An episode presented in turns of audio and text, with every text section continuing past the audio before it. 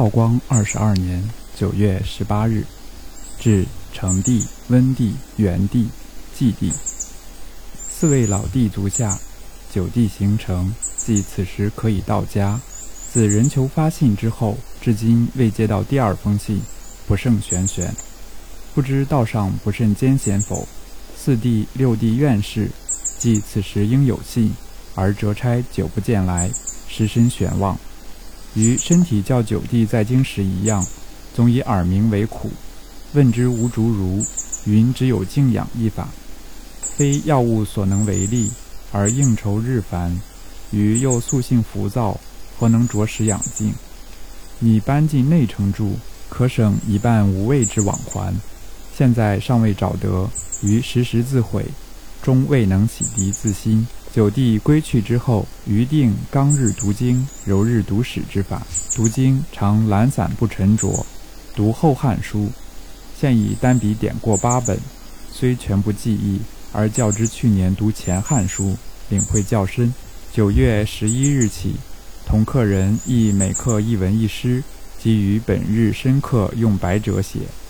于诗文即为同客人所赞赏，然余于八股绝无实学，虽敢助君讲戒之音，实则自愧愈深也。待下次折差来，可复课文数篇回家，于居家懒做考察功夫，即借此课以磨砺考据，或亦不至临场窘迫耳。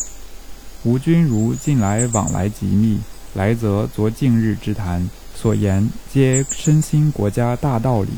渠言有窦兰泉者，叙云南人，见到即经当平时，窦一身之愚者，彼此现尚未拜往。诸如必要于搬进城住，盖城内静海先生可以施者，窝艮峰先生、窦兰泉可以游者。师有夹持，虽懦夫亦有励志。子思诸子言为学，譬如熬肉，先须用猛火煮，然后用慢火温。于生平功夫全未用猛火煮过，虽略有见识，乃是从物境得来。偶用功，亦不过悠游玩所一二。如未沸之汤，俱用慢火温之，将欲煮欲不熟矣。已是即思搬进城内，摒除一切，从事于克己之学。静海、艮峰两先生亦劝我即班，而城外朋友余亦有思常见者数人，如邵慧熙、吴子胥、何子珍、陈代云是也。慧熙常言与周公瑾交，如饮醇醪，我两人颇有此风味。故每见则长谈不舍。子胥之为人，于至今不能定其品。然实践最大且精，常教我云：用功譬如掘井，与其多掘数井而皆不及全，何若老守一井，力求极全而用之不竭乎？此语正与鱼病相合。盖与所谓掘井多而皆不及全者也。何子珍与鱼讲自极相合。为我真之大缘，断不可报记。余常谓天下万事万理，皆出于乾坤二卦，即以作自论之。纯以神行，大气鼓荡，脉络周通，潜心内转，此乾道也。结构精巧，象背有法，修短合度，此坤道也。凡乾以神气焉，凡坤以形质焉。礼乐不可思虚去身。即此道也。乐本于乾，礼本于坤。作字而悠游自得真理弥漫者，即乐之意也。丝丝入扣，转折合法，即礼之意也。偶与子珍言及此，子珍深以为然，谓渠生平得利，尽于此矣。陈代云与吾处处痛痒相关，此九弟所知者也。写至此，皆得家书。知四弟六弟未得入学，怅怅然。科名有无迟早，总有前定，丝毫不能勉强。吾辈读书只有两事：医者尽德之事，讲求乎成正修齐之道，以图无田所生；医者修业之事，操习乎寄诵词章之术，以图自慰其身。尽德之事难以尽言，至于修业以卫身，吾请言之。卫身莫大于谋食，农工商劳力以求食者也，是劳心以求食者也。故或食禄于朝，交授于乡，或为传食之客，或为入牧之宾，皆须记其所业，足以得食而无愧。科名者，食禄之阶也，亦须既无所业，将来不至失味素餐，而后得科名而无愧。食之得不得，穷通由天作主；欲夺由人作主。业之精不精，则由我作主。然吾未见业果精而终不得食者也。农果立耕，虽有积己，必有丰年；商果积货，虽有庸滞，必有通时。是果能经其业，安见其终不得科名哉？其终不得科名，又岂无他途可以求食者哉？